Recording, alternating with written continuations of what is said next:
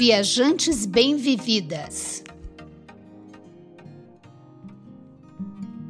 É interessante como, às vezes, você tem um sonho que ainda está na esfera do desejo e você não vê possibilidade de concretizá-lo. Mas, de repente, a vida, por que não falar Deus, lhe presenteia exatamente com uma oportunidade única de realizar seu sonho. Eu sou Lilian Azevedo, do blog Uma Senhora Viagem, falando aqui do Rio de Janeiro. Pois é, bem sobre isso que vamos conversar hoje. Sobre um sonho guardado, mas sem data para realizar. E nada mais do que, de repente, cai no seu colo a oportunidade ideal para realizá-lo. Só posso mesmo concordar com você, Lilian, acreditar que Deus conhece os desejos do nosso coração e nos presenteia com a realização deles quando a gente menos espera. Eu sou Silvia Iano, do blog Sentidos do Viajar, falando com você daqui de Brasília.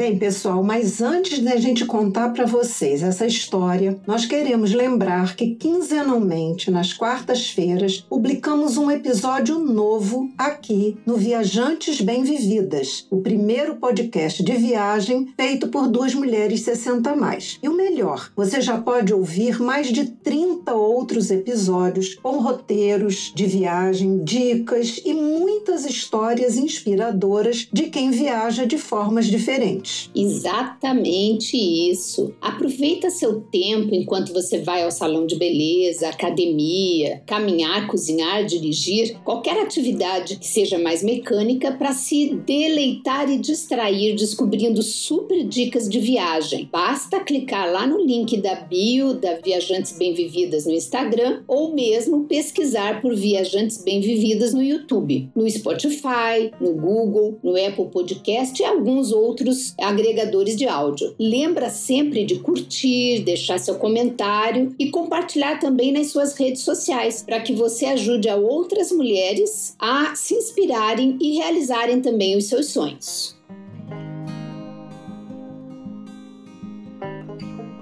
Bem, hoje a nossa conversa será com Silviano, minha parceira aqui do Viajantes Bem Vividas. Ela é que vai contar essa história de sonho que se realiza de repente, sem muito se planejar. Silvia, conta pra gente que sonho era esse e como tudo aconteceu. Pois é, já há algum tempo eu tinha ouvido falar das belezas da ilha da Sardenha, na Itália. E foi muito interessante que em 2020, quando começou a pandemia, eu resolvi fazer um post convidando vários brasileiros que moravam fora do Brasil para contar como é que estavam vivendo essa situação do início da pandemia no país onde estavam morando, né? E nessa ocasião eu conheci uma pessoa super especial, uma brasileira de Brasília, chamada Bruni, que mora em Roma e que na época de verão ela viaja até a Costa Esmeralda, no norte da Sardenha, para trabalhar numa loja de produtos de praia. Ela me falou das grandes belezas da região, da lindeza que é essa Costa Esmeralda, que é um lugar escolhido pelos magnatas da Europa toda, vão para lá na época de, de verão para passar as férias. E isso ficou guardado na minha cabeça, né? Como é, entrou para nossa famosa wish list, né? Nossas de, é, listinhas de desejos. Mas ficou naquela coisa, um dia eu vou lá. E é, nessa ocasião, em 2020, por exemplo, eu tinha uma viagem viagem programada para ir a Portugal, que foi cancelada por conta da própria pandemia, né? Acabou que eu reorganizei essa viagem e só realizei em 2022, quando a pandemia já estava um pouquinho mais acalmada, a gente já estava vacinado, né? E só consegui marcar minha passagem para o período de junho, mas não entrou na lista a história da Sardenha, porque o meu propósito nessa viagem a Portugal, que eu já tinha ido outras duas, três vezes, era fazer uma conhecer mesmo profundamente o país, visitar do sul até o norte, dando continuidade àquele meu projeto de nomadismo digital que eu comecei, né, vive, é, vivendo três meses, dois meses em diversos lugares aqui do litoral brasileiro. Então, Sardenha ficou na listinha para uma outra época. Só que tinha uma questão, né? Nesse período que eu estaria passando em Portugal, como eu não consegui em maio, que era a data que eu queria, eu ia passar meu aniversário lá. Eu faço faço aniversário em agosto. Meus 64 anos eu ia passar nessa viagem de Portugal, longe da família, longe dos amigos. E para quem já me conhece sabe o quanto que eu adoro comemorar meu aniversário. Mas aí eu disse, bom, não tem outro jeito, vou passar lá, né? Vai, há de surgir alguma coisa para eu fazer nesse período, mas eu não programei nada, não marquei nada, não organizei nada, deixei a vida é, me levar. E foi assim. E aí o que que aconteceu? Uma amiga minha que trabalhou comigo, a Carla, Carlinha querida, né? Meu beijo para você. Ela mora hoje em Porto, em Portugal, e ela passou uma parte do meu tempo lá em Algarve, ela passou comigo, uns cinco dias. E nessa ocasião a gente não falou nada, pelo contrário, a gente comemorou o aniversário dela, porque era exatamente nessa época. E a gente começou a discutir e depois, quando eu tivesse em Porto, porque o meu plano era passar um tempo grande lá em Porto e viajando ao redor, que a gente podia fazer uma outra viagem junto, que era para a Ilha da Madeira. E a gente ficou meio assim acertada de fazer essa viagem para a Ilha da Madeira, que é um lugar que eu queria muito também conhecer. Só que passado um tempo, um dia eu recebo uma, um contato dela, né, uma mensagem dela. Ela me chamou para dizer, me sugeriu uma viagem. Silvia, que tal a gente ir para Sardenha? Quando ouvi a palavra Sardenha, parece que foi uma mágica. Acendeu todas as minhas luzinhas do cérebro e do coração. Eu fiquei entusiasmadíssima. Olha aí, Sardenha! E o mais interessante é que eu não tinha falado nada com ela sobre Sardenha. Veio dela, não, nós não tínhamos falado sobre isso. E eu fiquei toda animada para a história da Sardenha, que não estava no meu propósito, porque eu digo, não vou sair de Portugal, vou só fazer ali algumas cidades é, bem é, limítrofes, né, bem fronteira com Portugal, se der, mas era o que eu pensava. Mas quando ela falou Sardenha, eu digo, não, não é possível. Eu fiquei toda entusiasmada. E aí eu falei assim, tá, vamos, vamos quando? E ela tinha uma série de compromissos. Ela ia receber a família do Brasil, depois ela ia encontrar um filho que mora na Inglaterra e tinha um monte de coisa. Adivinha qual era a semana que ela tinha livre? Do seu aniversário. Exatamente isso. Ela só tinha livre a semana do meu aniversário. Eu digo, não, gente, diga aí se não é mesmo um presente do Papai do Céu. E é claro que eu amei a ideia e topei na hora, né? O sonho ia se concretizar finalmente. É, a gente tem que pensar assim: coincidência, acaso ou um sinal de que não somos nós que decidimos quando certas coisas acontecem na sua, nas nossas vidas, né? Tudo tem um tempo certo para acontecer. E aí, acho que foi assim uma, uma, uma surpresa maravilhosa, né? O universo conspirando a seu favor. Mas aí você estava falando que vocês tiveram pouco tempo para planejar. E como é que vocês então fizeram para organizar essa viagem? Pois é, esse foi um dos grandes desafios. E aí eu trago aqui, né, aquilo que a gente já falou algumas vezes aqui, né, Lilian, com as nossas ouvintes. A gente, quando viaja, se a gente conseguir dar uma flexibilizada no nosso plano, é muito bom, porque aí você vai também ajustando as coisas. O que que aconteceu? Quando Carla me ligou, nós tínhamos só duas semanas antes da semana que ela tinha livre, que era exatamente a semana do meu aniversário. E eu já tinha saído do Algarve, já tinha passado pelo Alentejo e agora eu estava no meio de Portugal, na cidade de Belmonte. E lá em Belmonte eu fiz amizade com umas amigas que foram indicadas, me colocaram uma outra amiga aqui de Brasília me colocou em contato com elas e elas me adotaram e me levavam todos os dias para conhecer uma das aldeias vizinhas, porque Belmonte fica naquela rota das aldeias históricas de Portugal. Então a gente fazia passeios praticamente todos os dias, saía de manhã, voltava no final da tarde e eu estava completamente sem tempo também para planejar isso. E por outro lado, minha amiga também, além de não gostar muito de planejar as viagens, ela estava recebendo a família que ia de, do Brasil, então ela estava também bastante corrida. E aí o que, que a gente resolveu fazer? Bom, vamos estrategicamente, com pouco tempo que a gente tem, é, fazer aquilo que é fundamental. Então a gente comprou as passagens, Carla é, identificou lá na Ryanair uma passagem passagem saía de Porto a Cagliari, Cagliari, que é a capital né, do, é, da Sardenha, fica no sul da Sardenha, e a gente comprou as duas passagens. Aí, outra coisa que a gente decidiu, pelo que a gente já tinha lido rapidamente nos blogs de viagem, que a melhor forma de se locomover por lá era de carro. Então, eu aluguei o um carro lá na Renta Cars, que é, é, eu sou afiliada, então já reservamos ali o nosso carro. E, por último, a terceira coisa muito importante, né, para você poder ir para um lugar é ter hospedagem. E lembrando que a gente estava na altíssima estação de férias, na época do veraneio, onde a Europa inteira, né, vai para os lugares de praia, ou vai para Algarve, ou vai para Sardenha. Então, era uma época muito difícil de arranjar uma boa hospedagem num preço razoável. Além do que, na Sardenha, nessa época, não tem nada muito razoável, é tudo bem carinho por lá, viu? A gente reservou um apartamento, é um prédio antigo que foi remodelado para apartamentos, é, apartamentos pequenos. O que nós ficamos tinham dois quartos e a gente quis para ter um pouquinho mais de privacidade, tinha uma varandinha, era muito confortável, muito bonito e ficava bem no centrinho. A gente podia fazer tudo a pé, então a gente podia tomar café, a gente podia ir aos restaurantes, podia ir ao mercado para comprar as coisas para levar para a praia. Então ele ficou bem estratégico. E aí então a gente tinha as três coisas mais importantes, que era passagem comprada, carro reservado e hospedagem,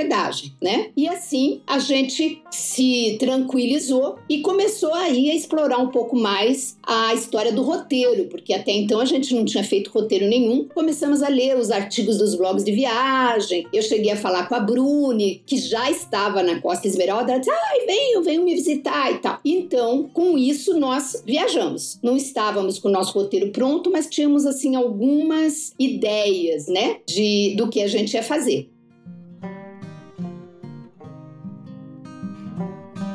Acho que é legal, Silvia, a gente falar aqui um pouquinho para quem está nos ouvindo. A gente ficou tão entusiasmada que já começamos a falar. Mas assim, a Sardenha, você quer explicar um pouquinho assim? Onde é que ela fica? É, a, que, a que país ela pertence? Eu acho que era bom para as pessoas se situarem, né? Sim, é interessantíssimo, é mesmo, né? A gente já começou da, da viagem. Pois é, porque a gente gosta de viajar, né?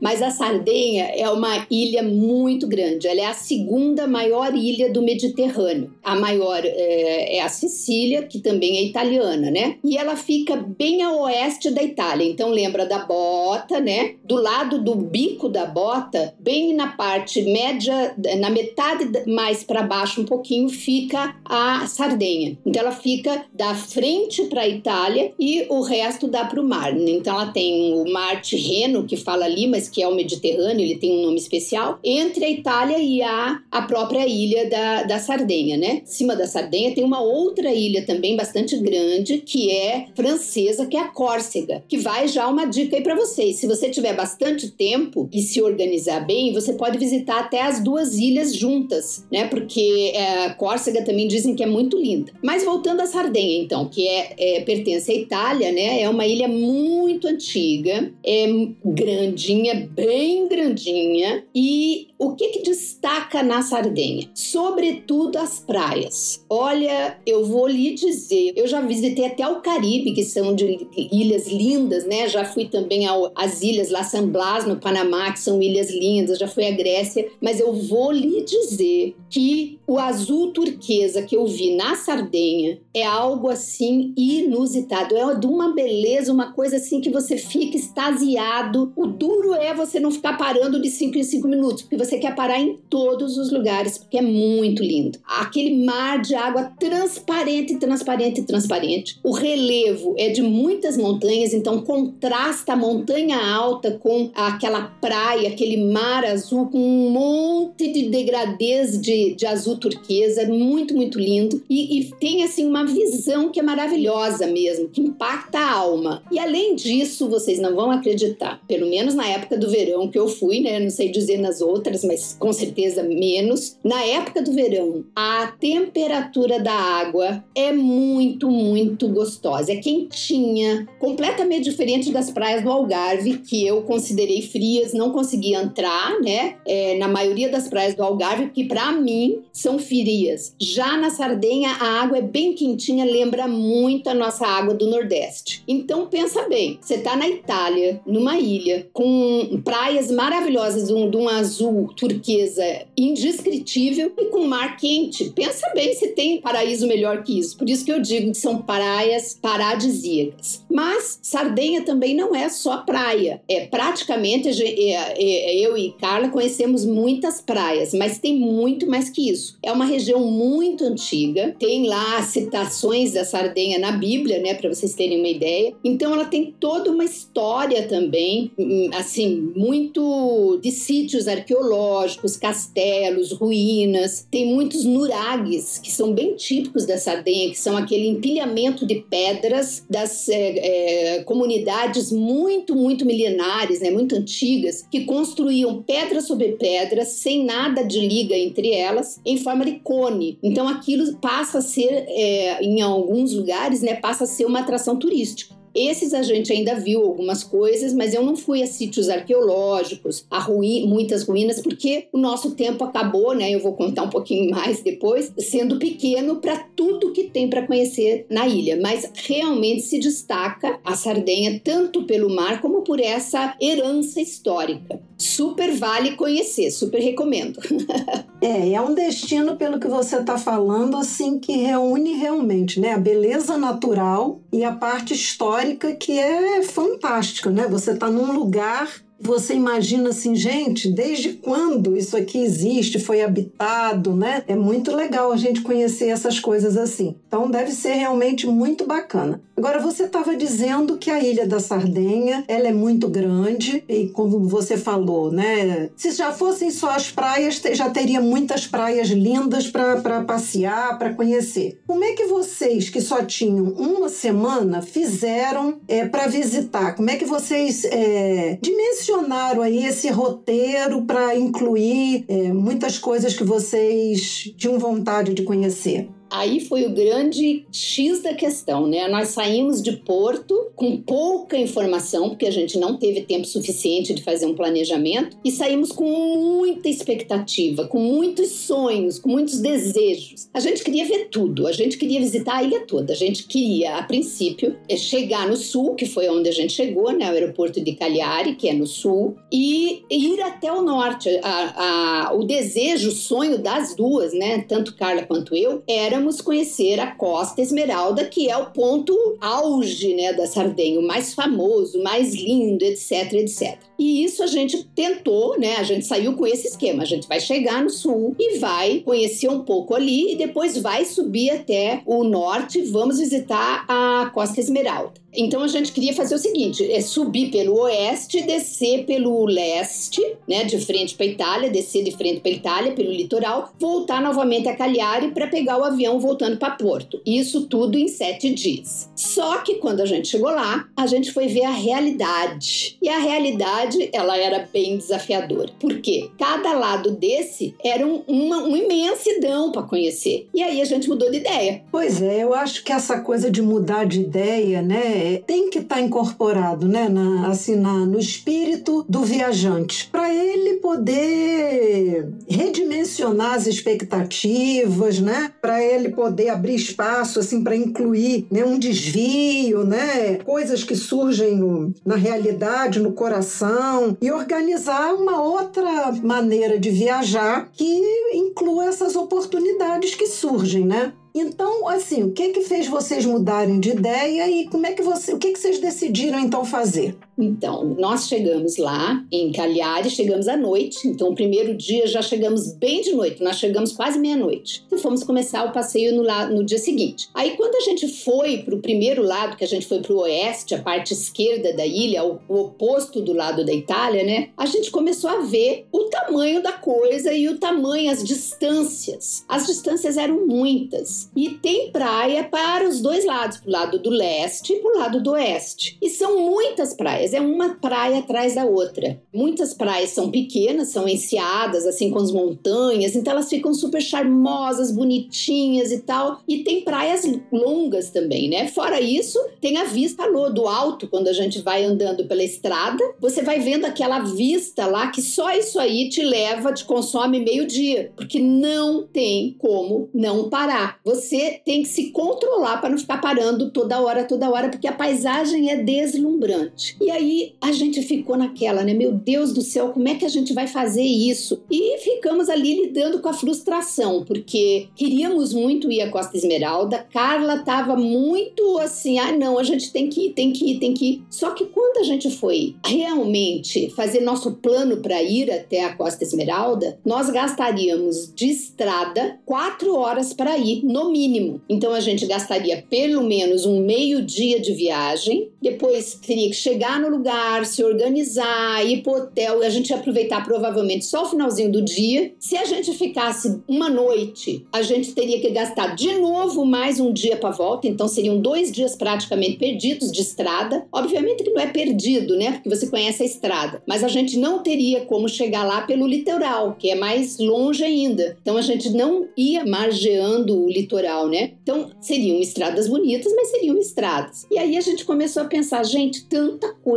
para ver aqui, tanta praia maravilhosa, tanto lugar e também a, a estrutura como é organizada as praias lá em Sardenha, né? Que além da distância para chegar lá, a gente ainda tem a maioria das praias, você paga estacionamento, você paga uma diária. Então acaba que você paga tudo em euro e você para chegar ali e ficar meia hora, você tá além de não aproveitar o lugar, você tá jogando dinheiro fora, né? Então a gente ficou naquela, né? No primeiro dia a gente tentou ver mais algumas praias, mas a gente viu que não ia dar certo. A gente ia perder dois dias viajando em estrada para conhecer a Costa Esmeralda correndo para dizer que tinha ido à Costa Esmeralda. Olha, foi, vou dizer para você que tanto eu quanto Carla tivemos que fazer um exercício emocional muito grande para renunciar a esse desejo de ir ao norte e decidir, não, vamos fazer o seguinte, vamos curtir o sul. E aí a gente pensou o seguinte, a gente tinha indicação de visitar também uma cidade que é muito linda, chamada Tortoli, que fica do lado oeste, já na parte quase no meio do litoral, assim, no meio da ilha, né? Mas não é ainda lá no meio-meio, mas que é uma, uma cidade muito linda chamada a Terra das Pedras Vermelhas, que são só duas horas de viagem. Então a gente acabou assim comparando uma coisa com a outra. Ah, e tem mais um detalhe: nós fizemos um, um erro de planejamento, por isso que às vezes planejar também de última hora você também cai em algumas ciladas, né? A gente reservou o hotel para todos os sete dias em Cagliari e não tínhamos como voltar atrás, porque a gente já tinha chegado lá, já estava lá no apartamento, não tinha como a gente reverter. E aí o que aconteceria? A gente fazer essa viagem de quatro horas e ficar lá um, dois dias em, é, na Costa Esmeralda e na região, a gente ia pagar dois hotéis ao mesmo tempo, o que já estava pago, né? E mais um novo num preço de altíssima estação. Então, além de tudo, era também oneroso para a gente. Então a gente foi ponderando os prós e os contras e decidimos o seguinte: nós vamos voltar com mais tempo e ou a gente faz só a parte do norte ou a gente faz com muito mais tempo a ilha toda de novo,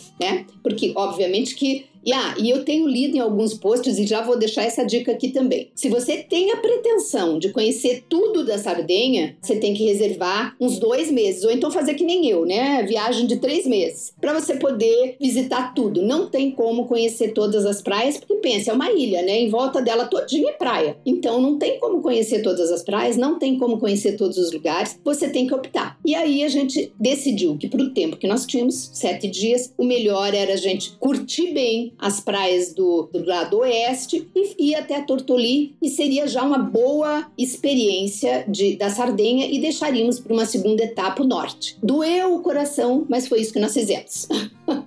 É, mas eu acho que é, é, um exercício difícil mesmo. Mas acaba que se a gente não faz isso, a gente fica preso à expectativa que tinha e não vive o presente, né? Não curte, não aproveita aquele momento ali. E, e é importante a gente vivenciar essa experiência e, se replanejar é isso. Uma hora vocês vão poder voltar, né? É, e vivenciar outras coisas com mais tempo e tal. Você falou um pouco assim que vocês foram e que era alta temporada, né? E que tem um custo muito alto na alta temporada europeia. Então, é, o que que você chega à conclusão, assim, de que qual é um, um período legal, o um melhor período para visitar a Sardenha? Pois é, isso é uma boa dica. Eu penso o seguinte: a Sardenha você precisa visitar quando tem sol. Por quê? Porque é exatamente a incidência da luz do sol naquela água é que você consegue enxergar essas tonalidades de azul turquesa. Então, por que, que eu estou falando isso? Porque em algum momento do, do dia, quando aparecia uma nuvem, aquele azul sumia. Aí você olhava lá de cima, né, do alto, assim, se você estava lá em cima da montanha ou na estrada e tal, e você via um lugar muito bonito. Mas aquela água com uma cor é, mais escurecida, igual a que a gente está acostumado a ver. Não dá aquela translucidez da luz incidindo na água e a tonalidade do azul. Então não adianta você ir para lá no inverno, que é mais barato, porque você não vai ver essa experiência da beleza das tonalidades do azul turquesa. Então, o que que a gente entendeu, né? Ir na alta estação, se você tem condições econômicas para bancar, é uma boa também. É, a gente passou, pegou sol todos os dias, é, não é um calor que você não suporta, é um calor bem agradável, a água é bem quentinha, então tem as suas vantagens.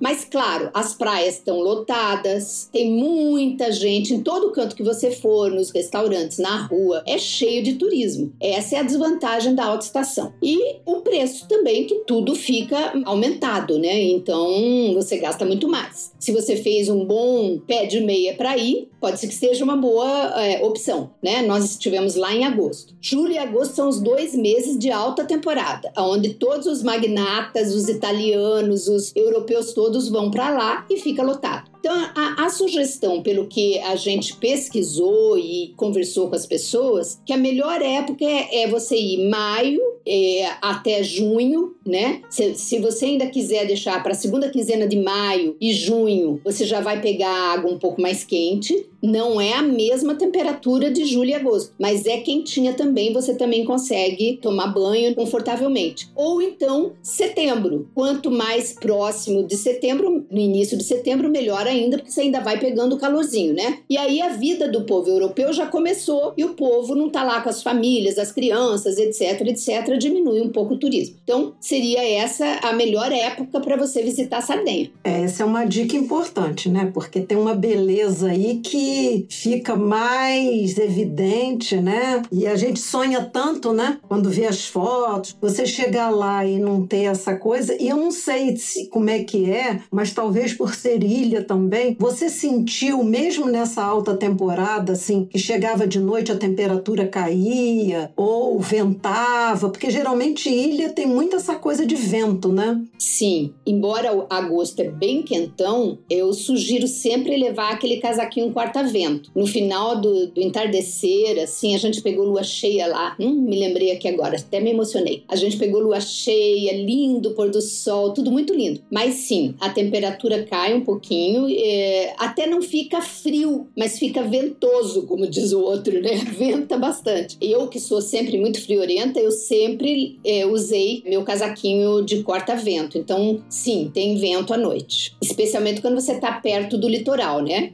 Agora, como é que vocês fizeram para, quer dizer, é uma ilha da Itália, talvez tenha acesso mais fácil da Itália, ou você não viu essa diferença? Porque vocês partiram de Portugal para ir a Sardenha, né? Tem acesso, que você estava falando que tem a Córcega para cima, tem acesso da França, tem acesso da Itália, possivelmente tem acesso de outros países de avião. Mas quais são as formas de chegar à ilha? Sim. Bom, para quem está no Brasil, é, não tem condições de ir direto à Sardenha. Você tem que ir a um outro país da Europa, como Portugal, por exemplo, né? Sai voo de Lisboa, sai também de Porto, ou outro país qualquer da Europa que você consiga voar até a Itália Itália e em alguns lugares, alguns, alguns países, você voa até a Sardenha, como no caso Porto, que nós fizemos direto a Sardenha, né? O ideal, quer dizer, o mais rápido é realmente você ir até Roma, que Roma não fica longe, e aí de Roma você pega um outro avião até um dos aeroportos da Sardenha. Essa é a melhor forma de ir. Na Sardenha tem três aeroportos. Eu falei de Cagliari, né, na capital, que foi onde a gente foi, foi o, o, o trajeto que nós fizemos, que fica no sul, mas tem também ao norte, noroeste, né, norte para o oeste, tem o aeroporto de Elgueiro e mais uh,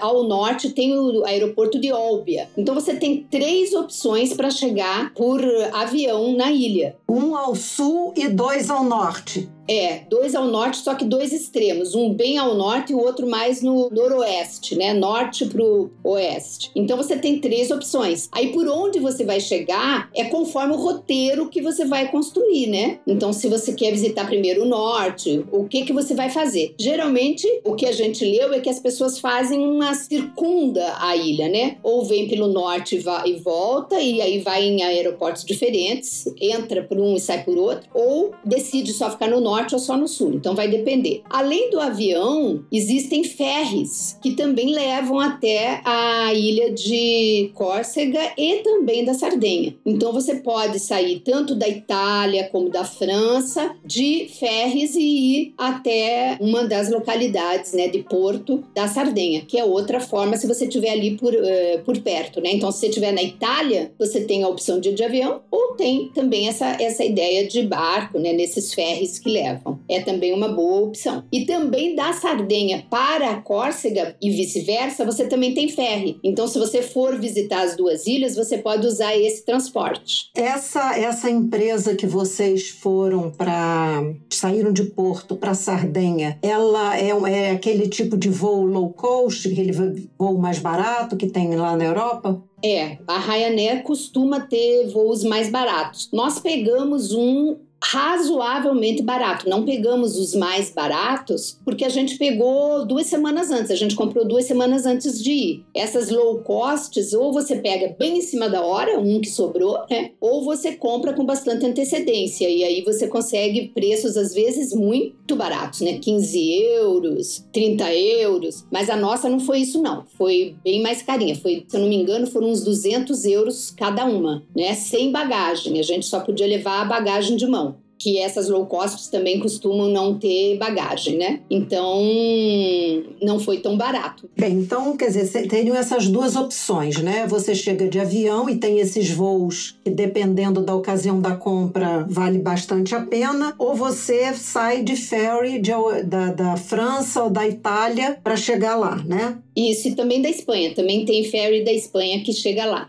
Bem, então vocês chegaram lá de avião, você falou que vocês alugaram um carro. Por que que vocês fizeram essa opção? Como é que é a locomoção lá na Sardenha? Ela é tranquila, tem trem, tem ônibus com, facilidade? Vocês alugaram o carro para ficar mais à vontade? Como é que é essa questão da circulação lá? Olha, eu não vi trem, é, não sei dizer se tem trem, eu acho que não. Não vi estação de trem, não vi trem. Eu vi que tem ônibus, tanto para você se locomover na cidade de Cagliari e até ir para as praias, como para você ir entre as cidades. Mas pelo que a gente leu, você tem que cuidar muito com os horários, porque senão você acaba perdendo o dia inteiro com essa coisa de pega um, um ônibus e troca o ônibus e vai pega outro ônibus e tal. Não é uma coisa muito fácil, mesmo na na, na cidade de Cagliari para você ir até as praias, os ônibus não te deixam perto da praia. Muitas vezes é bem longe, como por exemplo, quando você vai para o lado direito, que tem a praia de Símios, na, na região de Vila Símios, que é uma cidadezinha, ela te deixa em Vila Símios. Aí você tem que andar um tantão para chegar na praia. Então, no calor e quando você tem pouco tempo, isso pode impactar. Se você tem tempo, né, andar sempre é muito bom. Eu não tenho nenhum problema de andar, mas isso custa o seu tempo. Quando você está com um tempo bem restrito, quanto mais você puder agilizar, melhor. E a, a melhor forma realmente para se locomover da cidade de Cagliari, aí eu vou falar do sul que eu visitei, né? No norte eu não sei, mas pelo que eu li é mais ou menos parecido. Para você se locomover da cidade de Cagliari até as praias é uma distância grande. Não tem menos do que para você ir às principais praias, você não gasta menos do que 40 minutos de carro. Isso sem contar as paradinhas, né? Que você vai parando toda hora. Então é uma distância bem razoável que é complicado se você for depender de, de ônibus, você vai ter que andar, você vai ter que onde é que sai. Então já complica. A orientação que a gente viu e, e seguiu foi que é carro fundamental para ir. Inclusive, você tem lá dois tipos de, de estradas, né? Você tem a autopista, que, que vai por, pelo interior, né? Não, vai, não é litorânea. Elas são tipo autopistas mesmo, né? Com mais seguras, com acostamento, mais retas, amplas. Mas você não vê nada do litoral. E aí você tem as que beiram o litoral. Então, como você é montanha, né? Você vai subindo para até chegar lá em cima e depois descer para as praias. Então você tem essa vista do alto das montanhas que é, ah, nem sei dizer, gente, que termo que eu uso, porque é maravilhoso, é um show à parte. Só você ir de carro, se você não parar nada, já é um show, já é uma atração, porque a beleza é muito grande. E essas pistas, elas já são bem estreitas, é, é mão, é vai e vem. Ela é tem trechos bastante sinuosos, aquela coisa de serra mesmo que você sobe e vai cortando a montanha. E é, não é fácil, não tem acostamento. E na época de alta estação, então, né, é lotado. Você tem que saber dirigir nessas estradas. Uma das coisas é também na hora de escolher o carro. O carro ele tem que ser um pouco potente, porque para subir essas estradinhas, um carro muito básico, às vezes não dá conta, né? Até porque você tem que deixar o ar-condicionado ligado, que é muito calor. Então, a Carla, que dirigia nesses, nessas curvas, aí ela reclamou a beça do nosso carro. Ela disse: ai, não dá para pegar um carro desse, tem que pegar um carro mais é, potente um pouco. Então, vai uma outra dica aí. Mas essas estradas litorâneas, elas são belíssimas. Então, se você tem segurança para dirigir numa estrada sinuosa assim, vale ir por essas estradas, porque a beleza beleza é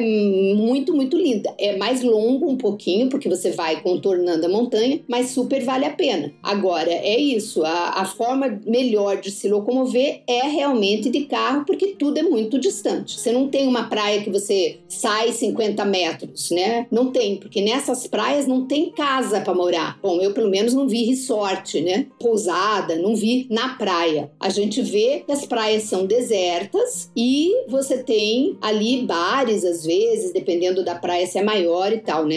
A maioria não tem nem infraestrutura, como a gente tem aqui, né? Ô Silvia, vocês mesclaram, tipo assim, foram para alguns lugares pela autoestrada e em outros por essas estradas cênicas? Ou vocês optaram por ir sempre pela estrada que vocês podiam apreciar vistas e tal? A gente, na grande maioria, optou para ir pelo litoral, para aproveitar as viagens. Mesmo que a gente foi dois dias para cada lado dois dias para o lado direito e dois dias para o lado esquerdo, visitar as praias. Então, nesses dias, nós fomos margeando o litoral. Quando nós fizemos um passeio que era para o lado esquerdo, mas que nós não íamos às praias, nós íamos a duas ilhas, que eram bem mais distantes, aí nós pegamos a autoestrada para ganhar tempo, porque a gente ia fazer um bate-volta e a gente queria chegar lá na, na ilha e ainda atravessar para uma outra ilha. Então, a gente quis poupar tempo e foi pela, pela autoestrada. E também para Tortoli, a gente também pegou a autoestrada para poder ganhar tempo, porque era ida e volta no mesmo dia. Então, fizemos as escolhas estratégicas conforme o que a gente fosse fazer no dia.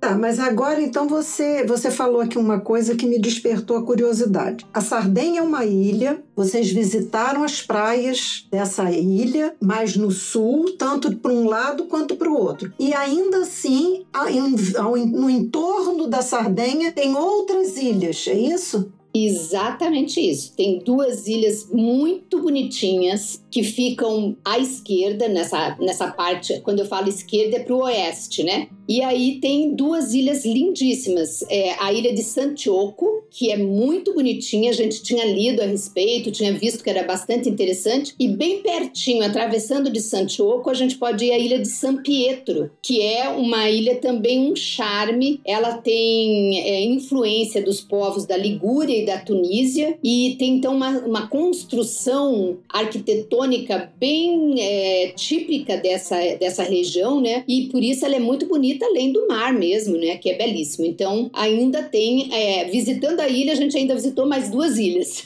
que são bem menores, mas muito bonitas também. Bem, agora deixa eu perguntar uma coisa. Quer dizer, vocês circularam pela Itália, pegaram estrada, é, foram para outras ilhas. Como é que vocês se comunicaram lá? Era, vocês usaram, era italiano, era inglês? É fácil se comunicar lá? Eles falam mesmo assim em cidadezinhas menores, em ilhas menores? Como é que foi essa questão da comunicação? Então, nem a Carly nem eu falamos nada de italiano. E a gente sabe aquelas palavras clássicas, né? Agradecer, pedir licença e etc., que é o que a gente usava sempre no cumprimento com as pessoas, mas uma conversa mesmo a gente não consegue fazer em italiano. Então nós falamos com todo mundo em inglês e, e não tivemos problema. Aí eu já também não sei se é porque era uma época de turismo e tinha gente da Europa toda que fala em inglês ou se realmente eles falam lá na, na Itália inglês. Mas eu acredito que sim, porque a Europa como um todo, ela, é, tirando pequenas exceções, né, o povo aprende o idioma inglês. Né? Quando você vai para interior, interior, por exemplo, eu tive, fiz o interior da França, bem no interior, em alguns lugares é difícil você achar alguém que fala inglês. Mas lá eu não, não tive esse nós não tivemos esse problema não. O que a gente fazia era sempre se tinha alguma dúvida, né, e a gente teve, por exemplo, para estar estacionar o carro, é, tinha que tirar o cartãozinho para estacionar o carro e a gente não sabia como fazer. E até eu fiz aí um, um postzinho dizendo, dando a dica de como é que faz para pegar o, o, cartãozinho né, do estacionamento do carro. A gente pediu com licença, olhava assim e olhando as pessoas, aquela história né, do feeling. Você acha uma pessoa que você acha que tem uma cara de ser simpático ou simpática e você aborda né, com a, a primeira palavra em italiano e depois você pergunta em inglês: será que você pode me ajudar, não sei o que, não sei o que. Nós nunca tivemos dificuldade, fomos sempre muito atendidos. Eu me lembro que nesse dia, por exemplo, da dica do, do estacionamento, era um italiano e ele falava um pouco de inglês, bem pouco, mas ele se esforçou com o inglês dele para entender o nosso inglês e nos responder e deu a dica. Então, eu, nós tivemos, fomos bem acolhidas com usando o inglês, não tivemos problema não. Bem, vocês estavam na Itália, como dizem por aí, né? Quem tem boca vai a Roma, vocês foram a Sardenha, né? Tinham que se comunicar e conseguir. Não, mas eu acho que isso é legal, é, é essa dica que você está falando. Uma que eu adoto é assim: se eu chego num lugar e eu não sei como é que faz o pedido, como é que coloca gasolina e tal, eu me afasto um pouquinho e fico observando uma pessoa fazer. Eu fiz isso em várias vezes, assim, como é que estaciona? Não sei. Então deixa eu olhar aqui e ver. Aí a pessoa tira o papel papel, faz assim, aí você vai lá. E a outra coisa é isso, é você é, né, se aproximar de uma forma delicada e pedir ajuda. Eu, eu, do que eu vejo, as pessoas sempre se prestam a dar alguma ajuda pra gente, né? É, tem umas coisinhas que às vezes pega a gente, né? Por exemplo, tinha umas regras de estacionamento que a gente não entendia. Não é a mesma forma de é, nossa aqui no Brasil. E a gente não entendia onde podia, onde não podia. E tinham lugares que a gente não podia ou podia podia só é, à noite, mas não estava ali escrito perto. Então essas coisinhas às vezes pegam. E também para tirar o cartãozinho, eles pedem, um, falam uma frase em italiano que você fica o registro, o registro. Você entende porque a gente entende muito do italiano. Mas o que que é o registro? E aí foi o que nós perguntamos pro rapaz. É a placa do carro. Você tem que digitar a placa do carro. Então essas essas pegadinhas é que às vezes a gente se atrapalha. E, e isso faz parte da viagem né? Quem viaja tem que estar aberto para esses perrenguinhos. E esses perrenguinhos são para você aprender, porque são coisas muito locais que não, não tem como você adivinhar, né? É, mas eu acho que é legal, Silvia, quando você escrever o post no, no seu blog, você colocar isso, porque, sabe, são pequenas coisinhas que realmente, lógico que a gente pode aprender, né, no local, mas é legal também quando a gente encontra essa informação em algum lugar, né? E agora me fala a questão questão da hospedagem, como é que foi? Achei essa ideia do apartamentozinho é, interessante. Vocês escolheram uma área que você já explicou que era central, porque aí vocês podiam fazer algumas coisas é, a pé, né, e tal. E é bom a gente se sentir meio que um local ali, né? Como, como os moradores, como eles convivem e tal. Me fala pra gente um pouquinho sobre a hospedagem lá nessa cidadezinha. Quer dizer, vocês ficaram ah, os sete dias na capital da Sardenha, Cagliari, né? Exato. Que é uma cidade linda. Só visitar Cagliari você já precisaria de uns dois, três dias, só para ver os monumentos históricos da cidade. Que a gente fez assim um overview.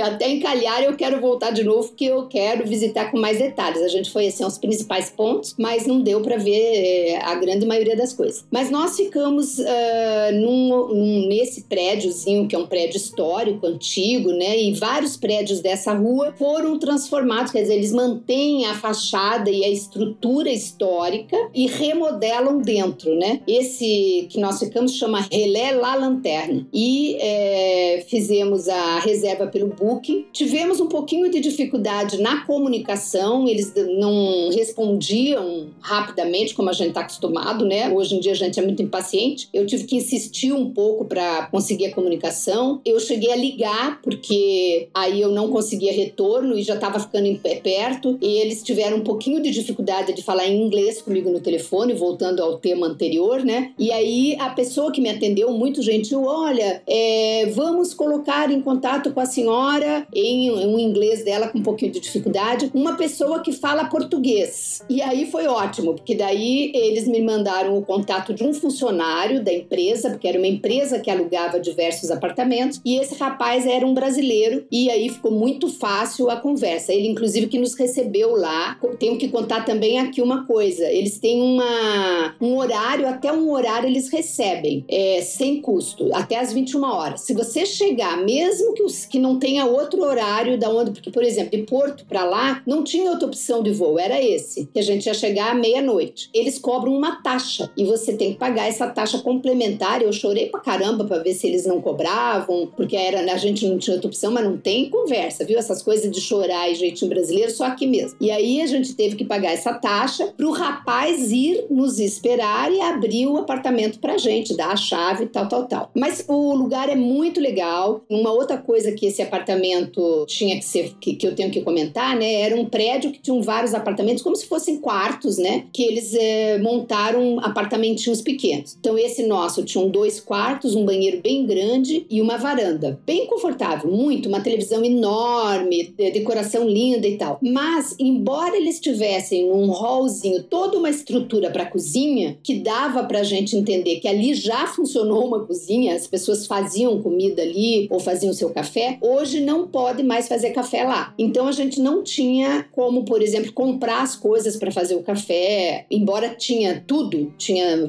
geladeira, tinha freezer, tinha micro-ondas, tinha tudo, mas a gente não podia usar. Mas o bom de ficar no centro é isso, né? Na mesma rua, a gente dava assim 10 passos, tinha uma, uma, uma cafeteria, um café que delicioso, a gente parou ali todos os dias e fizemos amizade com o garçom que servia, ficou nosso amicíssimo. No último dia tiramos foto com ele, guardamos e ficamos amigas dele porque ele, ele adorou a, a conversar com a gente, dava dica e ajudou até no nosso roteiro. Ah, vocês têm que conhecer tal lugar, é assim, olha, outro, vou te apresentar fulano. Aí chamava o fulano que estava lá, que era devia ser um habituê do café. Olha, fala aí para elas o que que elas têm que ir, qual lugar, não sei o que. Então a gente pegou muitas dicas ali naquele café com pessoas que eram dali, né, os locais, que essas são as melhores dicas. E o café era muito gostoso. Ele, a gente pediu lá o jeito que a gente queria o pão e o, é, o croissant com não sei o que lá, o, o que vinha dentro. E ele já sabia, ah, você quer isso, você quer aquilo, ele guardou, então virou nosso amiguinho, né? E, e ali mesmo, próximo, ficava uma das atrações, que era o Bastião, lá muito bonito, é, que a gente foi ver no último dia, e muitos restaurantes. Então ali tinha muita variedade de outros cafés, restaurantes, lanchonetes, então tava muito bom para ir até também pertinho de mercado, de supermercado, que a gente foi várias vezes no, no supermercado, porque eu tenho que destacar aqui, as praias lá, as pessoas têm que levar é, comida. É normal você levar, como também em Portugal, né? Você leva seu isopor, você leva sua cadeira,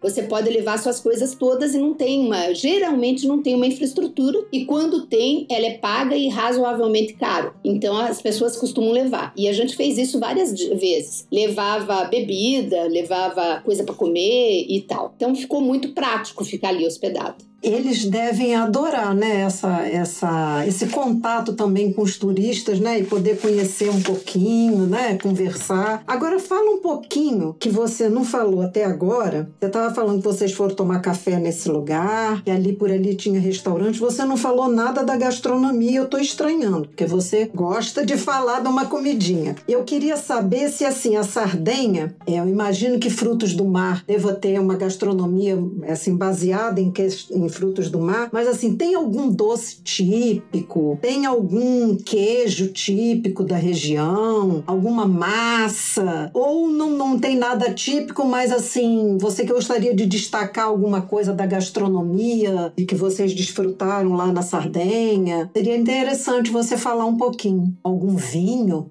A gastronomia sarda é muito rica, muito saborosa. É baseada em peixes e mariscos produzidos né, na região litorânea, mas o interior também é muito rico em, em produção, como de carnes, carne suína, produção de presuntos, de queijos, de cordeiros e além disso, obviamente a massa, né? Os pratos de massa são típicos, muitos pratos com queijos próprios produzidos lá e legumes como alcachofra, abobrinha, berinjela são muito utilizadas na gastronomia. Eles também produzem vinhos e muito saborosos e vale experimentar, como por exemplo os vermentinos que a gente provou, que são uvas da Galúria, no norte da ilha. E eu vou destacar aqui para vocês dois restaurantes que nós fomos, são restaurantes típicos. O Sá Domo Sarda, que é de cozinha típica sarda, já está no, no, no nome, né? E ele tem na entrada do restaurante, inclusive pelo lado de fora, várias placas de prêmios que já ganhou com a sua própria gastronomia, né? Os pratos que a gente saboreou lá e que são bem típicos é, são fregola ou fregola, eu não sei qual, como é a, me a, melhor pronúncia correta, né? Mas é fregola sarda com zucchini, zucchini é abobrinha, e essa fregola é uma sêmola de trigo é, que tem mais ou menos a mesma origem do cuscuz marroquino e é muito, muito é, usada. É uma massa bem saborosa e aí eles usam sobre a massa vários tipos diferentes de molhos, né? Pode ser ao sugo e outras formas. Outro prato bem interessante é o curliones ao pomodoro que nós comemos. Esse curlione é como se fosse um ravioli recheado. É uma massa recheada, mas não tem nada a ver com ravioli, porque o formato é completamente diferente. Diz que a, o bizu é a, o formato com que é fechada essa massa, que é um compridinho, fica muito bonitinho e é bem diferente. Nós gostamos muito também. Eles usam muito com queijo pecorino também. É, como eu falei, a berinjela, a abobrinha sempre acompanha os pratos. Outro prato bem típico da Sardenha é o espaguete com botarga. Botarga é, uma, é o caviar do Mediterrâneo. Ele é produzido de ovas de tainha e é assim uma especiaria é, típica de lá. Uma delícia. Eu trouxe dois vidros para casa, super saboroso. Só o espaguete com azeite e o botarga já está um prato pronto. Tem um sabor muito típico e é um dos pratos mais uh, sofisticados assim de lá. É bem gostoso mesmo, bem apreciado. Outro restaurante que a gente foi, que também é bem típico, é a Tartoria L'Infinito, L apóstrofo infinito. Eles são especializados em frutos do mar, peixes frescos, mariscos. E já na entrada você tem assim uma vitrine linda, bem longa, com vários tipos de peixes. Ao lado tem um aquário muito grande com as lagostas vivas, né, ostras, etc. E você fica enlouquecida, não sabe nem o que pedir muito, muito, muito lindo. E os pratos que nós comemos lá, nós pedimos um peixe típico, estava maravilhosamente saboroso. E vou dar a dica de dois vinhos que nós tomamos por lá. O primeiro é o Jancara Vermentino Galura, que é dessa mesma região lá do norte, e o Santade Vila de Chiesa, que é do Vale de Porto Pino. São dois vinhos brancos que nós degustamos e gostamos muito. Tá aí as dicas para vocês começarem a sonhar com a gastronomia da Sardenha. Imagino. Bem, eu, eu sou mais da massa, né? Eu não sou muito de. Eu gosto de frutos do mar, mas não misturado com a massa. Mas estou aqui imaginando que devam ter coisas muito gostosas.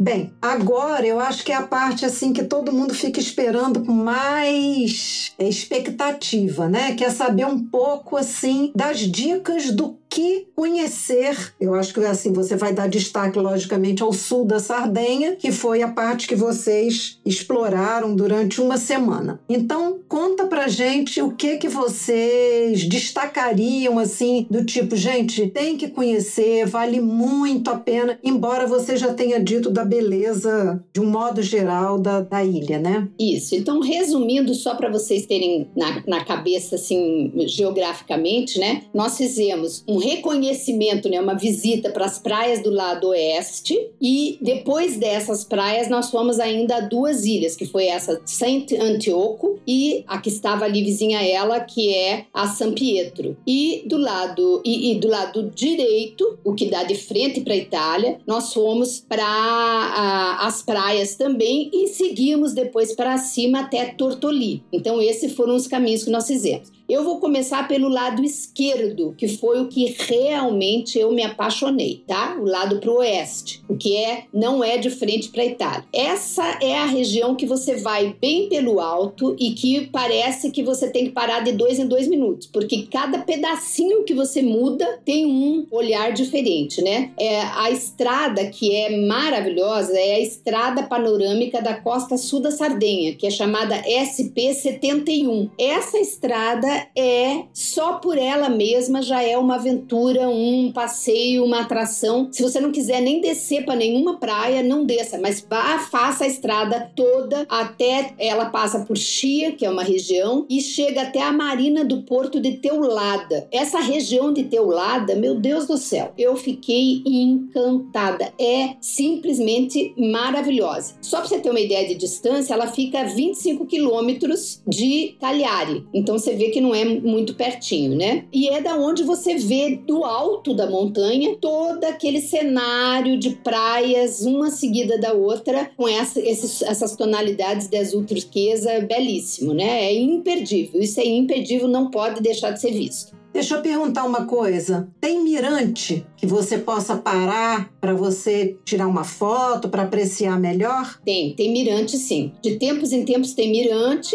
e tem às vezes não tem mirante, mas tem um jeitinho, né? Tem uma entradinha, uma coisinha que você põe ali no... Tem muita gente que para no acostamento mesmo, assim no, não é acostamento, na graminha do lado da que acaba a pista, né? Porque lá não tem acostamento. Mas do ladinho que acaba a pista naquela parte da graminha, põe o carro ali e a gente fez isso N vezes. Não fomos multados nenhuma vez, mas poderíamos ter sido. Mas muita gente para ali para poder conseguir chegar lá na beirinha e ter aquela vista muito linda, porque é realmente é impossível de segurar, não dá. E só para você ter uma ideia, a gente visitou mais de 15 praias. Então eu não vou poder citar os nomes aqui, né, porque é muito grande, é muito grande essa lista, mas eu vou citar as praias que eu mais me apaixonei. Desse lado é, é, do oeste, eu me apaixonei pela praia de Tuírreda. Essa praia é, é, depois dessa baía aí da Teulada, ela fica um pouquinho depois. É uma praia pequena, não é uma praia muito grande. Ela como se fosse assim, você entra, tem, tem aquela coisa de pedra, né, dos dois lados, mas tem uma área que meio faz um, um contorno, assim, um, como se fosse uma ponta. E ela tem um limite de 1.100 pessoas para entrar. E é interessantíssimo, na segunda vez que a gente foi lá, tinha polícia. Eu pensei que era um negócio feito pelo quem cuidasse dali, né, privado, mas não. Era é, policiais mesmo, fardados, que estavam lá e que controlavam. Então tinha uma plaquinha fora, que nem um placar de, de estacionamento de carro, tantas vagas, tantos não sei o quê, tanto não sei o quê. Se tivesse lotado, eles não deixavam entrar, para controlar mesmo a questão de,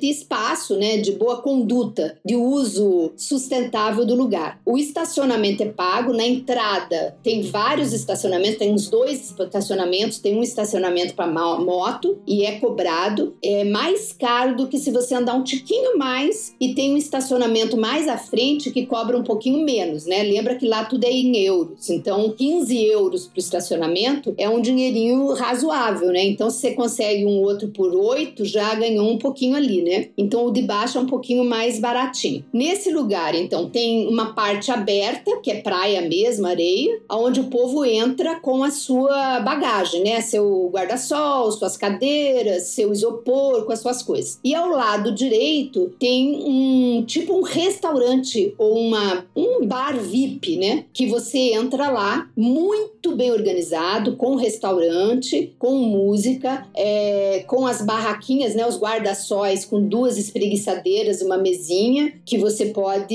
Tem, tem lá a primeira linha na beira da praia, que é um preço, a segunda, a terceira, a quarta, e tudo pago. Por exemplo, se você quer ficar ali bem localizado, você paga 60 euros pelo guarda-sol e duas espreguiçadeiras para passar o dia, né? É, então você tem que se programar para isso, porque não é que nem as nossas praias aqui que você entra.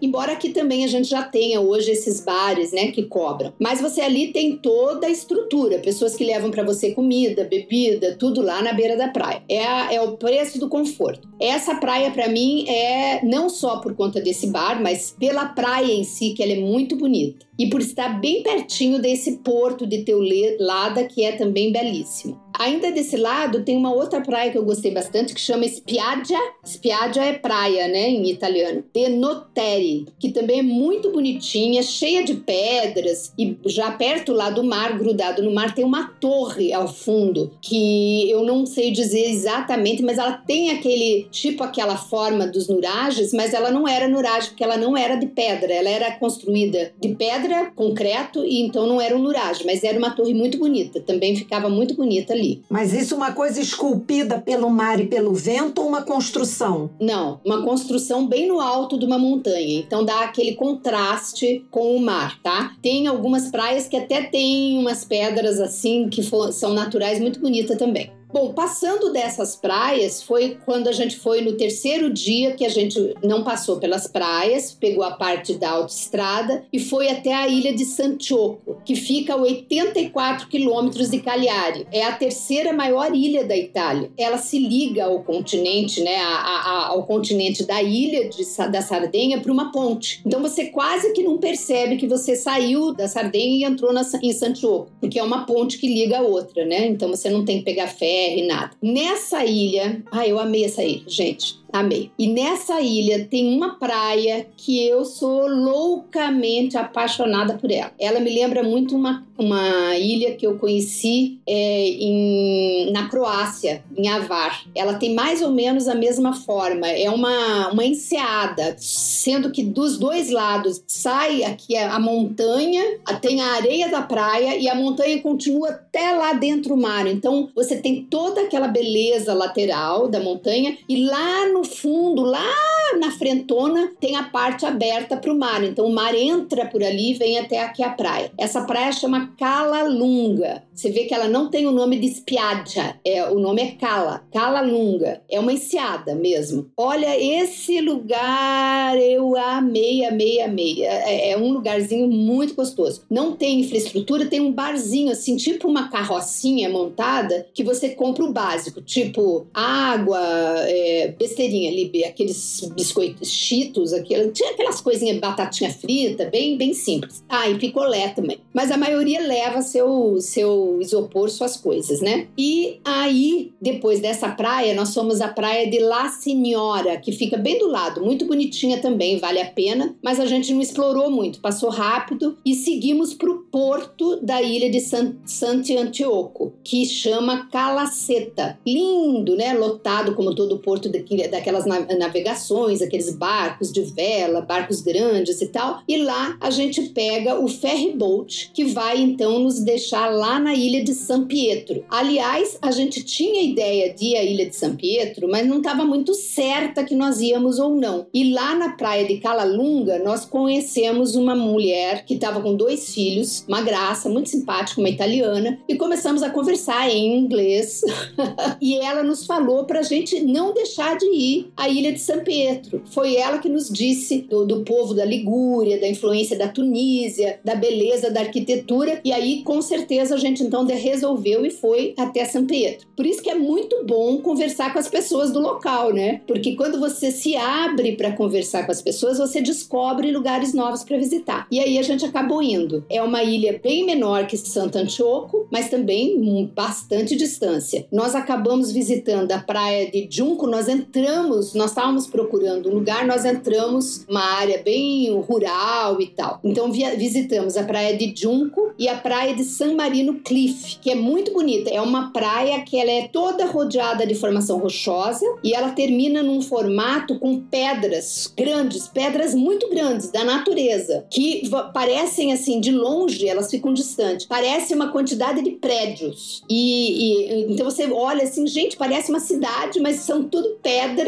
como se fosse aqueles nuragens bem grandões, né? É, no meio do mar, no meio do mar. Então ela termina lá no meio do mar, bem longe. Muito, muito, muito linda esse local. Super vale a pena. Praia de San Marino Cliff. Super lindo, vale conhecer. E aí nós visitamos essas duas praias, não do jeito que eu gosto, né? Porque eu gosto de ir, ficar, demorar, curtir, mas não dava, porque a gente tinha que voltar ainda para Sant'Antioco e ainda voltar para Cagliari, né? Então pegamos o ferry boat, aí chegamos na ilha de, de San Pietro, chegamos já chegamos na hora do almoço, então a gente foi direto para na marina mesmo, pegamos um restaurante, comemos, comemos um peixe típico de lá do local, é, encontramos um casal que a mulher é brasileira, casada com italiano, batemos o maior papo, ela deu um monte de dicas também. O marido já veio várias vezes para o Brasil e também fala português, então eles deram sugestão ali do cardápio, foi também bastante interessante essa experiência gastronômica. E dali nós fomos então para as praias e depois voltamos antes de pegar o barco de volta, né, o ferry de volta, e fomos andar pela cidadezinha. Gente, que coisinha mais linda. É outro lugar que também eu digo não perca, porque a construção, a gente se embrenhou ali pelo meiozinho da cidade, a arquitetura toda muito bonitinha, coloridinha, muito bem arrumada. Eu amei conhecer essas duas ilhas, gostei demais. Então, com isso, a a gente encerrou aí o lado esquerdo, tá? E aí vamos rapidamente passar para o lado direito. O lado direito também tem muitas é, praias, muitas praias bonitinhas. É o lado que vai para Vila Símios, que é uma cidadezinha bem famosinha ali, que tem a praia Símios e daí tem uma praia atrás da outra, né? Então, é, para esse lado aí do Vila Símios, a estrada é SP 17, a outra era SP 71, essa é SP 17 que vai para o lado direito. E dessa região aí, é, nas praias de, do lado direito, é, nas, no sentido Vila Símios, eu destacaria então a Cala Regina e a Espiate de Punta Molentes. Essa praia de Punta Molentes é muito bonitinha. É uma praia que quando você entra assim, tem uma trilha meio que no mato, aí você tem uma parte toda cheia de pedrinha que é muito, muito, muito bonitinha, mas ela é toda de pedrinha, diferente do resto que é areia. Mas se você andar um pouco mais para frente, aí tem uma distância bastante grande que é só de areia mesmo, muito gostosa. E aí também tem um, um restaurantezinho super charmoso que eles vendem drinks, tábua de queijos locais e frios locais, uma comidinha muito, muito gostosa. Que a gente, depois que curtiu um pouco a praia, foi para lá. Eles até fazem uma promoção, assim, com preços diferentes, uns tipos combo. E a gente assistiu o pôr do sol nesse restaurante de frente para o mar, que foi também um espetáculo que não sai mais, não vai ter como sair nunca da memória e do coração. Muito gostoso, gostei demais desse lugar. E aí fizemos então os dois lados do, do litoral ali perto de Cagliari, né? E a terceira, a quarta coisa que nós fizemos, que foi um dia todo também, saindo cedo e voltamos à noite, né? Foi, foi um bate-volta, foi visitar Tortoli, que fica também a 80 quilômetros de Cagliari. Então você veja, nós fizemos pro lado esquerdo as ilhas, as duas ilhas que ficam a 80 quilômetros. Para o outro lado direito, também fizemos Tortoli a 80 quilômetros é, de distância e as praias que estavam nesse intervalo. Foi coisa pra caramba é, nessa semana e, e ainda deixamos de visitar muitas praias. É muito grande lá. Mas Tortoli é uma coisa fantástica. Eu destaco aqui, quando você chega, você vai para o porto. Você tem que ir lá no porto, porque no porto tem um monumento que é lindíssimo, um monumento natural. Chama Rossi com dois Cs, Rossi com dois S's, Arbatax. São blocos enormes, mas enormes, um negócio assim fantástico que faz uma escultura maravilhosa, todo vermelho, de pedras vermelhas. São pedras, são tipo um mármore que eles chamam de porfírio vermelho, que é uma coisa assim, um fenômeno, é, veio do mar, veio da terra, né, do, do fundo do mar aquilo. Então são umas esculturas belíssimas, é muito lindo e imperdível.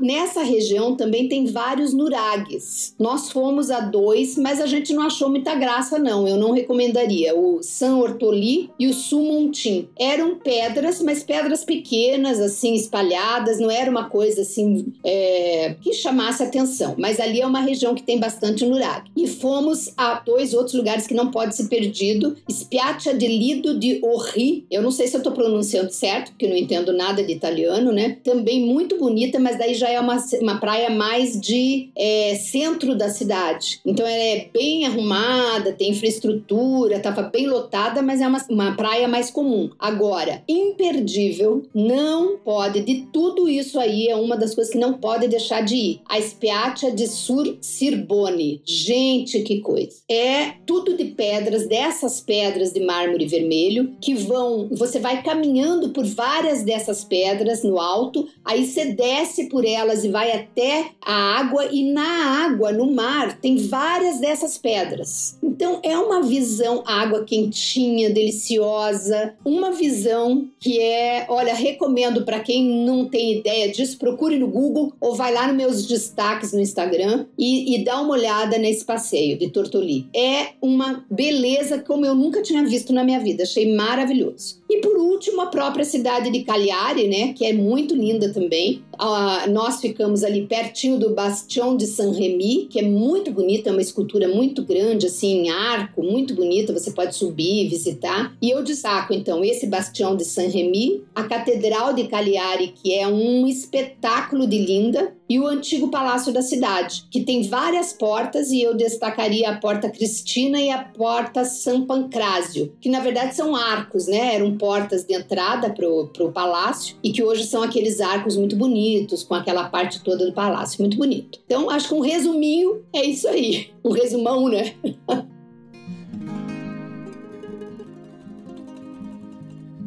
É, olha só, gente, apertem os cintos que a gente agora vai aterrizar, porque a gente já está quase terminando, mas fizemos uma viagem assim fantástica pelo sul da Sardenha, né? Eu acho que assim, eu vou pedir a Silvia para a gente colocar, quando a gente é, for divulgar esse episódio, muitas fotos desses lugares para as pessoas poderem ficar com mais gostinho ainda e vontade de conhecer um lugar tão bonito como esse. Bem, é, eu acho que foi uma maneira maravilhosa, inesperada de você realizar um sonho e ainda por cima realizar esse sonho em comemoração ao seu aniversário, né? Porque você poderia estar indo realizar esse sonho em qualquer época, quer dizer, você ganhou de presente de aniversário a realização de um sonho e que, pelo que você contou, fica todo mundo assim com uma água na boca de vontade de viajar, né? Parece mesmo ser um paraíso. E eu acho que você também deixa assim uma lição, mas é assim, você deixa como uma mensagem essa coisa, olha, gente, a gente pode realizar realizar um sonho quando a gente menos esperar. Outra coisa, esteja aberto a frustrar um pouco as suas expectativas, né? Tinha expectativa de ir ao norte, Corte Esmeralda, não sei o quê, mas você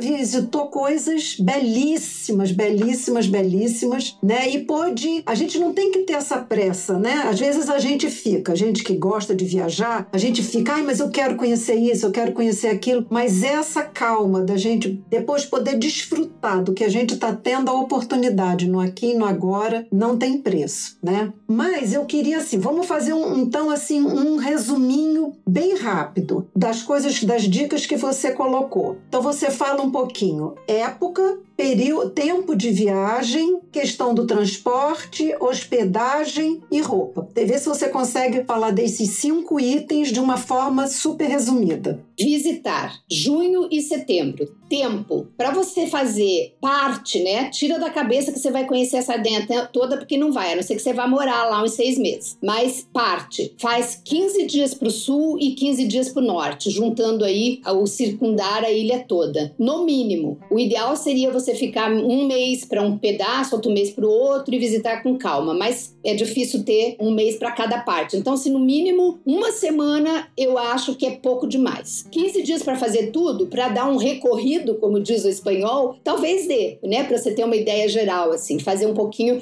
E aí, a outra dica é entrar por um aeroporto e sair por outro, e não fazer o que a gente fez, né? Nós fizemos dois erros graves: comprar e entrada e saída pelo mesmo aeroporto e é, reservamos um hotel só numa cidade. Então, essas são as duas dicas estratégicas. Entre por um aeroporto e saia por outro, porque daí você já ganhou meio meia rodada na ilha e faça hospedagens de acordo com os lugares que você pretende visitar. Que aí você fica dois dias num lugar, três dias no outro e não fica presa a um lugar só ou ter que voltar para aquele lugar. E roupa é roupa descontraída, roupa de praia. O povo não é chique, é roupa mesmo de praia. Você vai aos restaurantes com um vestidinho simples, uma bermudinha e sempre o seu casaquinho corta-vento. E o transporte, carro é essencial. Bem, agora uma pergunta que sempre a gente pensa aqui, né? Porque, como viajantes bem-vividas, eu queria saber, queria que você falasse para as nossas ouvintes o seguinte: você acha que a Sardenha é um destino 60 mais também? Vocês, você e a Carla, viram assim um número significativo de viajantes 60 mais passe, passeando por lá? É, uma outra coisa que eu achei legal é que você falou em vários momentos vocês estabeleceram bate-papo com uma pessoa, bate-papo com o garçom, bate-papo com a pessoa que estava na praia, é, e foram pessoas de diferentes idades. Como é que você vê essa coisa desse, desse contato, desse relacionamento, muitas vezes inter, intergeracional, outras vezes com pessoas mais da, de, com 60 mais? Fala um pouquinho para gente sobre isso. Olha, acho um destino super legal para pessoas 60 60 mais, desde que alguém dirija, né? Saiba dirigir e gosta de dirigir em estrada, porque a melhor forma de se locomover é essa mesma. Então, super tranquilo, muito seguro, não senti insegurança hora nenhuma, não senti nenhum perigo, muito, muito adequado para 60 mais, super legal. As praias, talvez para quem tenha é, uma certa dificuldade de mobilidade, pode ser um pouquinho mais difícil uma ou outra, mas sempre vai existir praias que você consegue chegar até a areia, sentar ali e tal. Então é possível. Eu não vi lugares assim com acessibilidade para cadeirante, por exemplo, nada específico. Teria que fazer uns arranjos, né? Mas dependendo da praia, sim, acho que é possível. É, eu vi várias pessoas, tinha muitas famílias, né? Por conta das férias. Então tinha a família que era assim, a vovó, o vovô, a mãe, o filho, lá. Então vi muitas pessoas é, mais velhas, vi transitando na rua também muitas pessoas de 60 mais que talvez morassem ali mesmo, não, fossem nem turistas, pelo jeito pareciam que moravam. No supermercado, em especial, eu vi muitas pessoas idosas, muitas pessoas mesmo. Aliás, muito solícitas, porque eu várias vezes perguntava onde é que eu acho isso, onde é que eu acho aquilo, e eles eram muito solícitos em ajudar. Então, é um lugar, eu tenho a impressão até que é um destino tipo assim, para aposentadoria, é, os italianos que têm um, uma condiçãozinha melhor ir para lá para passar a aposentadoria, porque é um lugar muito aconchegante para isso. E eu posso contar dois momentinhos, vou tentar resumir aqui para ser breve. Eu estava dentro da água, tomando banho lá na, na beira, que eu nunca entro muito pro fundo, que eu tenho medo de mar, né? Mas eu estava ali na beira e aí tinha umas quatro crianças. É, eram um menino e três meninas. E as meninas eram tudo assim, seis, sete, oito. E as meninas ficavam olhando, olhando, olhando para mim, que era o cabelo, né? O cabelo laranjado que chamou a atenção das meninas. E elas começaram a conversar comigo. É interessantíssimo. Elas ficaram conversando. Uma delas parecia assim uma, uma adultinha, falando do que ela queria fazer na vida. Começou a perguntar de onde eu era, como era o Brasil, em inglês. Em inglês. Gracinha, gracinha, gracinha. E maior papo. E eu já tava até preocupada, porque eu digo, os pais devem estar por aí, me veem aqui falando com a menina, daqui a pouco vão achar que eu quero raptar as crianças, né? E aí, mas aquele papo, elas não me deixavam, sabe? Eu até queria sair um pouquinho, mas ela vinha e chamava de novo, me apresentou cada um, uns eram primos, outro era amigo, não sei o que, e sei que nós ficamos ali uma meia hora, daqui a pouco vai chegando um, aí vai chegando o outro, adulto, né? Aí eu olhei e disse assim, hum, eles ficaram olhando assim, aí eu falei, vocês são os pais? Tudo em inglês. Olha, fiz uma amizade super legal, para resumir a prosa, uma delas era jornalista famosíssima da Itália, em Roma, aí o amigo, né, que tava junto me mostrou o Instagram dela, fez maior divulgação dela, aí eu falei do meu blog, fizemos ali uma amizade que ainda a gente se corresponde pelos Instagrams, volta e meia eu tô lá mandando mensagem para ela, ela para mim, então assim, nenhuma dificuldade de é, sejam as crianças ou sejam os adultos em aproximar da gente mais velho. Foi muito fluido. E outra coisa muito, muito interessante que nunca tinha me acontecido na vida aconteceu nessa praia que eu falei de Punta Molentes. Nós saímos da praia e, e eu tava olhando para uma, uma construção de pedras. Eu digo, será que isso é um nurage? E eu conversando com a Carla, né? Olhando pro nurage e tal, tirei foto, que tiro foto de tudo mesmo, né? Aí chegou uma, uma senhora e aí é, ficou me olhando assim, eu olhei, sorri e tal. Aí ela falou assim, é, em italiano, é lá, lá, lá, não entendi nada. Aí eu falei, é, sorry, I don't speak uh, Italian, do you speak English tal? Aí ela, aí chamou o marido, o marido era professor de inglês. Pronto. Aí a gente estava em casa, né? Começamos a conversar com ele em inglês. Eu fui falando devagarinho com ela em inglês também. A Carla conversou mais com o marido. Ele traduziu o que ela estava dizendo, que aquilo ali não era um murage histórico, era uma coisa recente que tinha sido construído. Ela não queria que eu fotografasse aquilo achando que era uma coisa histórica. Olha o cuidado dela. Ela quis me dizer que aquilo não era um ponto turístico histórico. Eu achei tão interessante. E aí começamos a conversar. Olha, a gente conversou ali uns 40 minutos. Aí batemos papo, pegamos contatos, não sei o que tal. Aí quando a gente tá saindo, demos tchau, estamos saindo, aí de repente ele grita de lá: Vocês querem jantar na nossa casa? Aí eu falei assim, uai. Aí eu olhei pra Carla, ela olhou pra mim. Aí Uai, porque eu falei assim, por que não, né? É um casal. Porque, porque a, a, gente tem que ter, eu tô fazendo isso aqui porque a gente tem que ter um pouco de cuidado nisso, né? Você pode cair numa cilada, né? Pode ser uma cilada. Então não é sempre que você pode fazer isso. Mas a gente sentiu, né? Nosso instinto pela conversa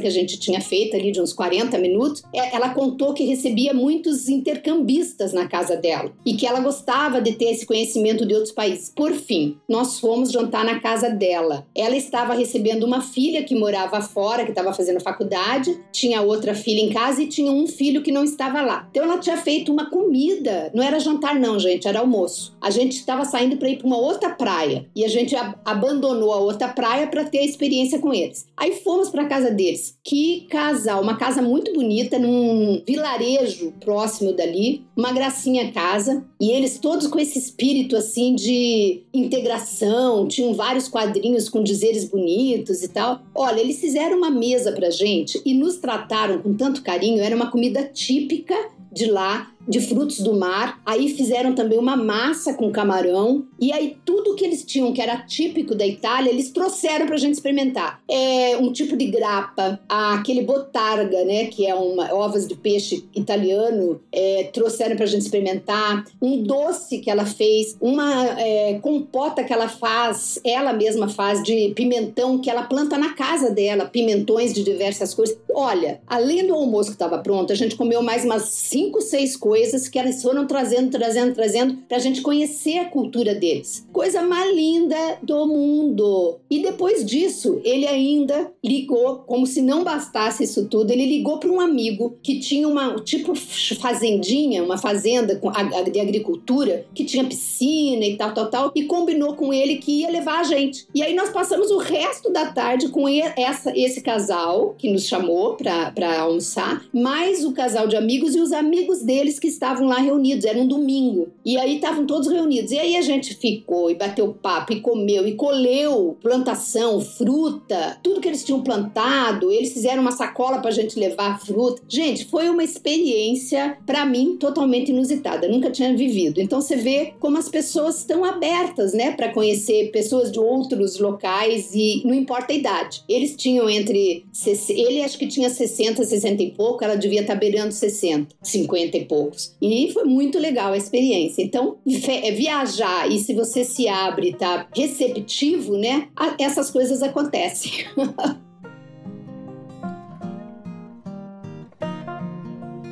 É, é, uma, é uma, uma, são experiências realmente assim que não tem preço. E eu acho que reforça, né, Silvia? A gente fala, é, é verdade que é necessário ter cuidado, né, com uma série de coisas. A gente, a gente brasileiro talvez fique um pouco mais assim receoso, né, de golpe, disso, daquilo, daquilo outro. Mas quando a gente para para pensar, assim, existem muito mais pessoas boas, né, bem intencionadas e abertas, né, e que isso só ensina a gente também, né? É lógico que vocês tiveram um feeling, vocês sentiram, as conversas foram acontecendo, mas nossa, eu acho que viajar proporciona para gente realmente experiências inesquecíveis, né? E abre portas para não só para amizade, como até para gente passar a fazer isso também, né? Às vezes você, quando você experiencia isso, você se abre para passar a fazer isso também, né? No seu país, em outros lugares que você esteja, para você também, né, é, receber, acolher outros visitantes, né? Então, assim, muito bacana a gente saber dessa viagem. Eu acho que inspira, eu acho que deixa, assim, realmente todo mundo com uma, uma, uma pontinha, assim, de muita vontade de conhecer a Sardenha. Muito obrigada por você compartilhar a sua experiência e essa via a viagem dentro da viagem, né? Você estava numa grande viagem por Portugal e aí fez uma outra viagem muito especial para Sardenha. Exatamente. Obrigada, Lilian, por essa oportunidade. Eu amei poder compartilhar aqui com você, Lilian, e com a nossa ouvinte, né, que está aqui nos prestigiando hoje, ouvindo essa história de como um, é, esse presente surpresa e inesperado se concretizou, né? Bem, gente, não tem que dizer. Já estamos aqui a imaginar, porque a gente pode